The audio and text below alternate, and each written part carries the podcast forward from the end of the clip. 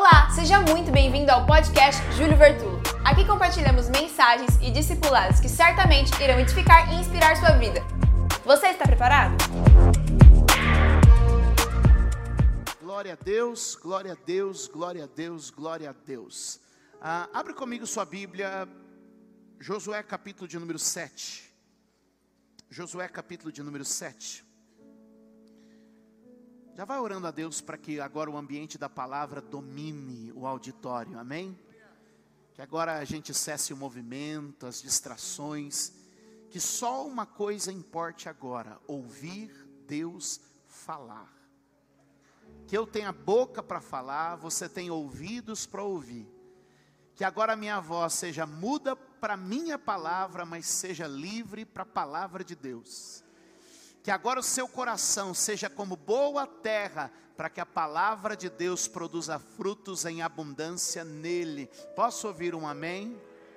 Nos últimos dias nós temos pegado situações de desgraça e partido para situações de graça. Temos pegado pessoas que mergulharam na desgraça, como o caso de Mefibosete, como o caso do rei Nabucodonosor, que mergulharam na desgraça, mas Deus os fez emergir para um ambiente de graça. Eu não sei se você chegou aqui dizendo que desgraça que eu vivi. Eu tenho uma boa palavra, da desgraça para graça, do fracasso para o sucesso, da derrota para a vitória, da dor para a saúde, porque Jesus ainda faz milagres. Quantos podem aplaudir ao Senhor nesta casa? Quantos podem dar glória a Deus nesta casa? Quantos podem louvar ao Senhor nesta casa? O Deus de toda graça. Aleluia! Levante a sua mão e diga: Meu Deus é o Deus de toda graça.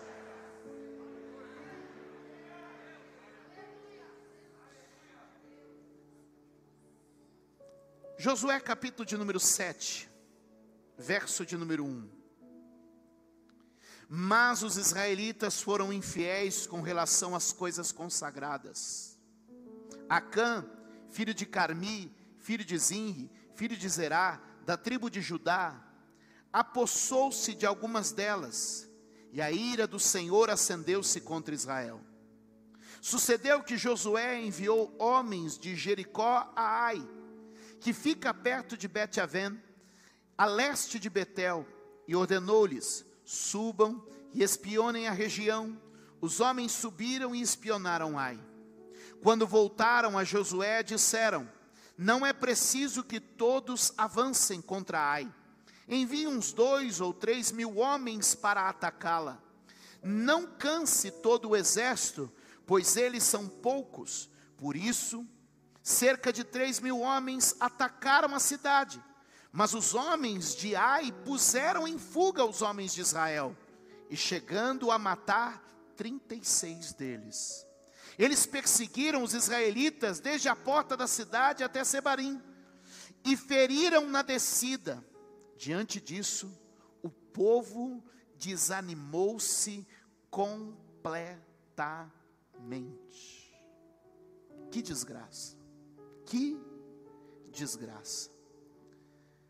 Josué acaba de entrar na terra prometida, na terra da vitória, ele experimenta uma derrota. No lugar da sua promessa, ele experimenta uma vergonha. Poucos dias atrás, ele havia tomado Jericó, a cidade mais difícil, a cidade impossível a cidade murada, a cidade dos grandes exércitos, a cidade dos homens altos e fortes. E Deus deu aquela vitória de forma sobrenatural, de forma espiritual.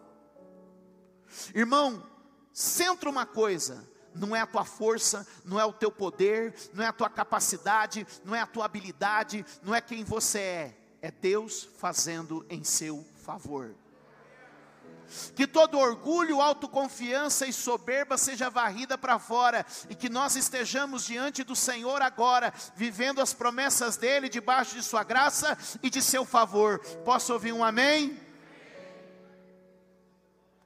Josué então faz o que? Encaminha alguns espias e diz: Vão olhar a terra. Irmão, esse negócio de mandar espia já não deu certo uma vez, e parece que agora de novo. Eles mandam os espias, e o relatório dos espias é fiel, é honesto. Vou te explicar. Eles chegam a uma cidade, uma cidade pequena, limitada, incomparável com Jericó.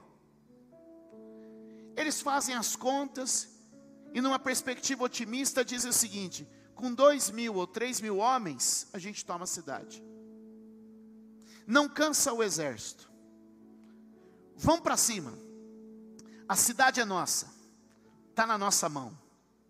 Só tem um problema: eu não vi Deus aí ainda. E todas as vezes que a gente exclui Deus da equação, a tendência é dar errado. A Bíblia diz, meus amados, eu já citei isso semana passada, mas eu sempre vou e volto, para que você possa linkar uma mensagem com a outra. Eu acho que essa série vai dar um livro. Eu estou terminando três livros agora esse mês, graças a Deus. Então a gente vai soltar três livros nesse primeiro semestre. E vamos ver se a gente faz mais uns três para o segundo. Você pode dar glória a Deus? Estou com nada para fazer mesmo, então vou inventar. Escuta. O texto de Tiago diz o seguinte: Quem é você para dizer eu vou, vou ganhar, vou conquistar, vou fazer? Ao invés de você dizer, se Deus permitir, se Deus deixar, se Ele abençoar. Deus tem que estar tá na conta. Vamos dizer, Deus tem que estar tá na conta.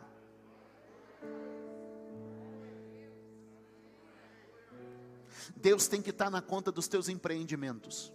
Não adianta fazer o cálculo do salário, o cálculo da parcela, o cálculo da comissão, o cálculo do juro. Deus tem que estar na conta dos teus investimentos. Não adianta fazer o cálculo do material, o cálculo do orçamento. Deus tem que estar na conta dos teus projetos. E eles partem, vendo o natural, mas ignorando o espiritual. Diga comigo, vendo o natural, mas ignorando o espiritual. E eles vão, só que eles não sabiam, ou não perceberam, ou não checaram, ou não oraram,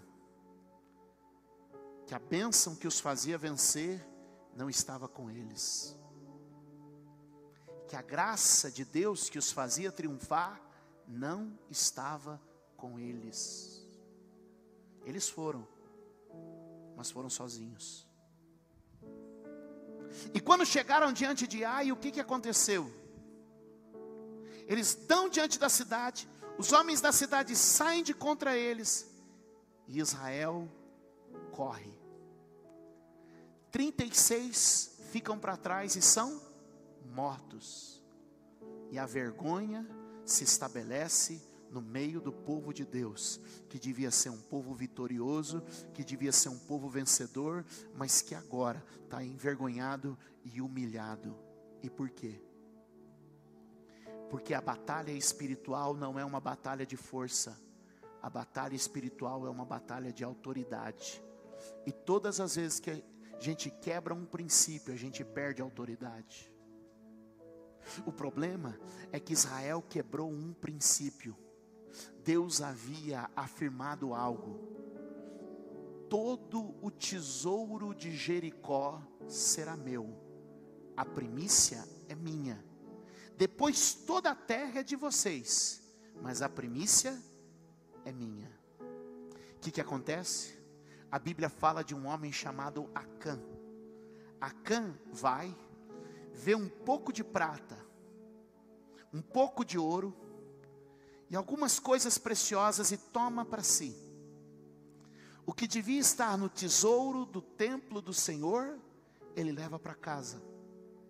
Ele faz o seguinte: põe debaixo do tapete. Guarde essa informação, ela será importante mais à frente. O que, que ele faz? Não ouvi? Ok. Quando se quebra um princípio, se perde autoridade. Vamos dizer? Quando se quebra um princípio, se perde autoridade. A batalha espiritual não é uma batalha de força, ela é uma batalha de autoridade. Nós precisamos manter os princípios. Aqui havia um princípio claro, o princípio da primícia. O primeiro é de Deus, o melhor é de Deus. Busque em primeiro lugar o reino de Deus, a sua justiça, e as demais coisas vos serão acrescentadas. O problema é que a gente se deixa levar pela cobiça dos nossos olhos, e muitas vezes o nosso olhar gera cobiça, e a cobiça é a mãe de todo pecado. É o que a gente deseja, é o que a gente quer, e muitas vezes, por não controlar os nossos desejos e não submeter os nossos desejos ao Senhor, que nós perdemos a força, que nós perdemos a autoridade. Por isso eu quero te dizer: está na hora de você submeter os teus desejos ao Senhor. A mãe do pecado é a cobiça, e a cobiça nasce no segundo olhar. A mãe do pecado é a e a cobiça nasce no segundo olhar. Consegue pôr para mim Tiago, capítulo de número 1? Consegue pôr? Eu, eu sei que eu, eu, eu baguncei todos os textos aí, mas vocês são demais. Tiago, capítulo de número 1. Cauê, preciso de você hoje. Vamos lá. Mas você está aqui, né? Quem está lá? Sei lá, alguém está aí, Deus te abençoe e te use. Amém. Tiago 1, é verso 15, é verso 15. Verso 13, perdão, 13, põe para mim 13. Olha isso aqui. Quando alguém for tentado, jamais deverá dizer: Eu sou tentado por Deus, pois Deus não pode ser tentado pelo mal e ele a ninguém tenta. Verso 14. Cada um, porém, é tentado pela própria Cada um é tentado pela própria cobiça, sendo por essa arrastado e. Verso 15. Então a cobiça, tendo engravidado, dá luz o pecado. E o pecado, após ter se consumado, gera a. De onde vem o pecado? Vem da cobiça. E a cobiça vem da vontade. E a vontade vem do olhar. Em Gênesis 3:5, Eva olhou para o fruto. Adão olhou para o fruto e viu que ele era agradável aos seus olhos. Irmãos, a primeira olhada é uma prova. O segundo olhar é um laço. Acã viu o ouro e viu a prata. A primeira vez que ele olhou, mas a segunda ele cobiçou. Vocês vão entender. Passou aquela mulher. A primeira olhada, você não é cego. É a segunda que é o problema. Porque ele viu, cobiçou e tomou. Diga comigo, viu, cobiçou e tomou porque é a cobiça que gera o pecado. Ele viu a prata, ele viu o ouro. Ah, isso não é meu, isso é do Senhor. Mas o problema é que ele viu e deu a segunda olhada, o olhar da cobiça. Que o Senhor limpe os nossos olhos e tire de nós o olhar da cobiça. E o que, que ele fez? Viu, cobiçou, tomou. E o que ele tomou, ele pôs aonde? Eu amo vocês. O que, que ele pôs aonde? Ok. O que faz o povo de Deus fraco não é o inimigo. O que faz o povo de Deus fraco são as coisas que ficam debaixo do tapete.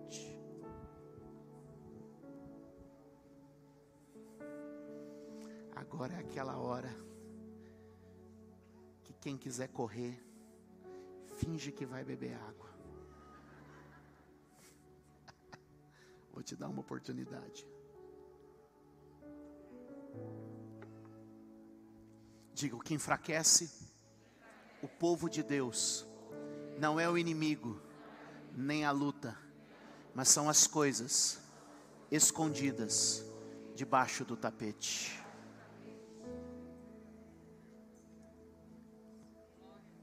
Qual foi o problema de Josué? Josué mandou espionar o inimigo, mas não sondou o próprio arraial. Ele procurou ver a fraqueza do inimigo, mas não observou a fraqueza do seu próprio exército. Não são os adversários que impõem derrotas ao povo de Deus, nossa promessa é de vitória. São as coisas que mantemos debaixo do tapete que nos derrubam. Quem me entende? Quem me entende? Israel segue. E o que, que a Bíblia diz? Josué 7, verso 6. Só me segue aí, gente. Quem puder ficar com a Bíblia aberta, celular aberto, porque eu confundi já os meninos tudo lá. Josué 7, verso 6. Então Josué, com as autoridades de Israel, rasgou as suas vestes, prostrou-se com o rosto em terra, diante da arca do Senhor, e cobrindo-se de terra a cabeça, ali permaneceu até a tarde. O que que pôs Josué no chão? A força do inimigo ou as coisas escondidas debaixo do tapete? Verso de número 7. Disse então Josué: Ah, soberano Senhor, por que fizeste este povo atravessar o Jordão? Foi para nos entregar nas mãos dos amorreus e nos destruir? Antes nos contentássemos em continuar no outro lado do Jordão. Põe oito. Que poderia dizer, Senhor, agora que Israel foi derrotado por seus inimigos? Verso 9: Os cananeus e os demais habitantes desta terra saberão disso, nos cercarão e eliminarão o nosso nome da terra. Que farás então pelo teu grande nome? Olha para mim. Olha a posição de Josué. Derrotado, o cara que experimentou o pico da vitória, agora está no vale da derrota. Mas eu tenho uma boa notícia para você. O cara que experimentou a graça de Deus em Jericó, agora experimenta a desgraça da vida em Ai. Mas eu tenho uma boa notícia para você. Nenhuma derrota precisa ser definitiva. Levante a mão e diga: nenhuma derrota precisa ser definitiva.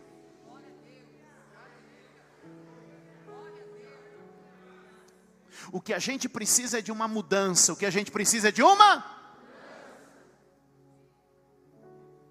Verso de número 10. Quem está comigo? O Senhor disse a Josué: O que, que ele disse? Levante-se. O que, que ele disse? Levante-se.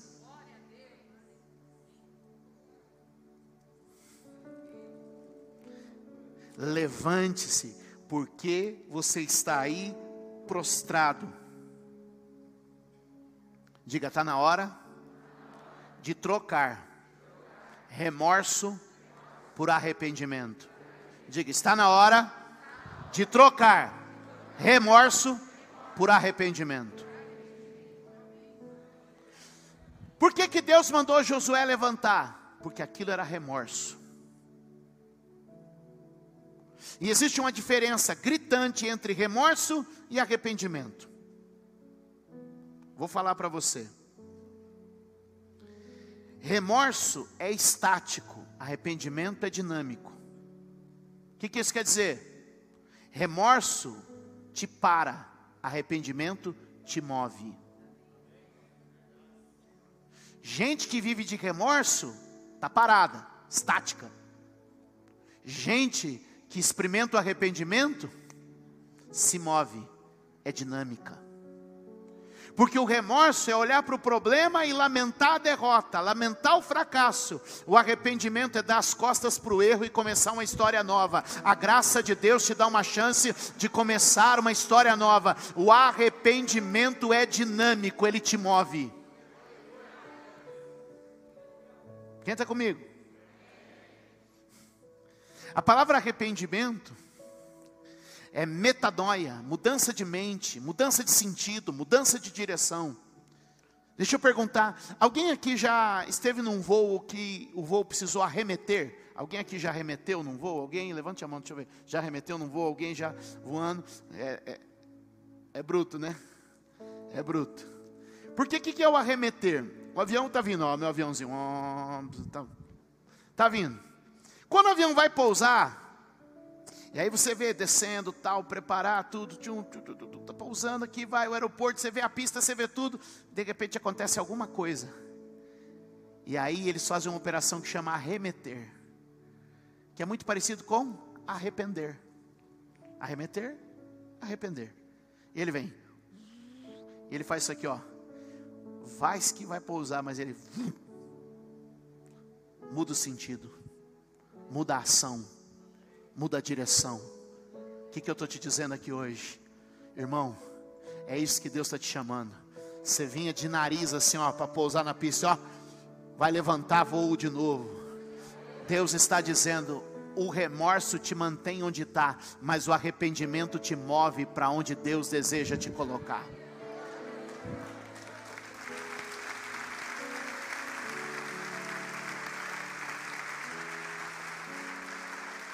Deus aí. O remorso é uma condenação sem fim. Eu errei, eu falhei, deu tudo errado, Deus não é comigo, o Senhor me abandonou. E o arrependimento? O arrependimento, aleluia, é um movimento para a liberdade. É dizer, isso não faz mais parte da minha vida vai ficar no meu passado. Eu tenho uma história nova para viver em Deus. É dizer, as coisas velhas já passaram e agora tudo é novo. Está na hora de trocar o remorso pelo arrependimento. Quem está na desgraça tem remorso. Quem encontrou a graça foi por meio do arrependimento. Alguém pode dar glória a Deus aqui? Deus está dizendo, Josué, por que, que você está aí? Por que, que você está prostrado? Por que, que você está com a cara no chão? Por que, que você se cobriu de terra, meu filho? Isso é remorso. Eu quero arrependimento, eu quero atitude nova, eu quero algo novo na sua vida. Remorso gira em torno do erro. A pessoa fica sempre girando em torno do erro. Arrependimento é mudança de postura. O que, que Deus disse? Por que, que você está aí no chão? Levanta. Mudança de postura. Deus te trouxe aqui hoje para arrependimento, mudança de postura, um movimento para a liberdade. Posso ouvir um amém? Dê um aplauso ao Senhor nesse lugar.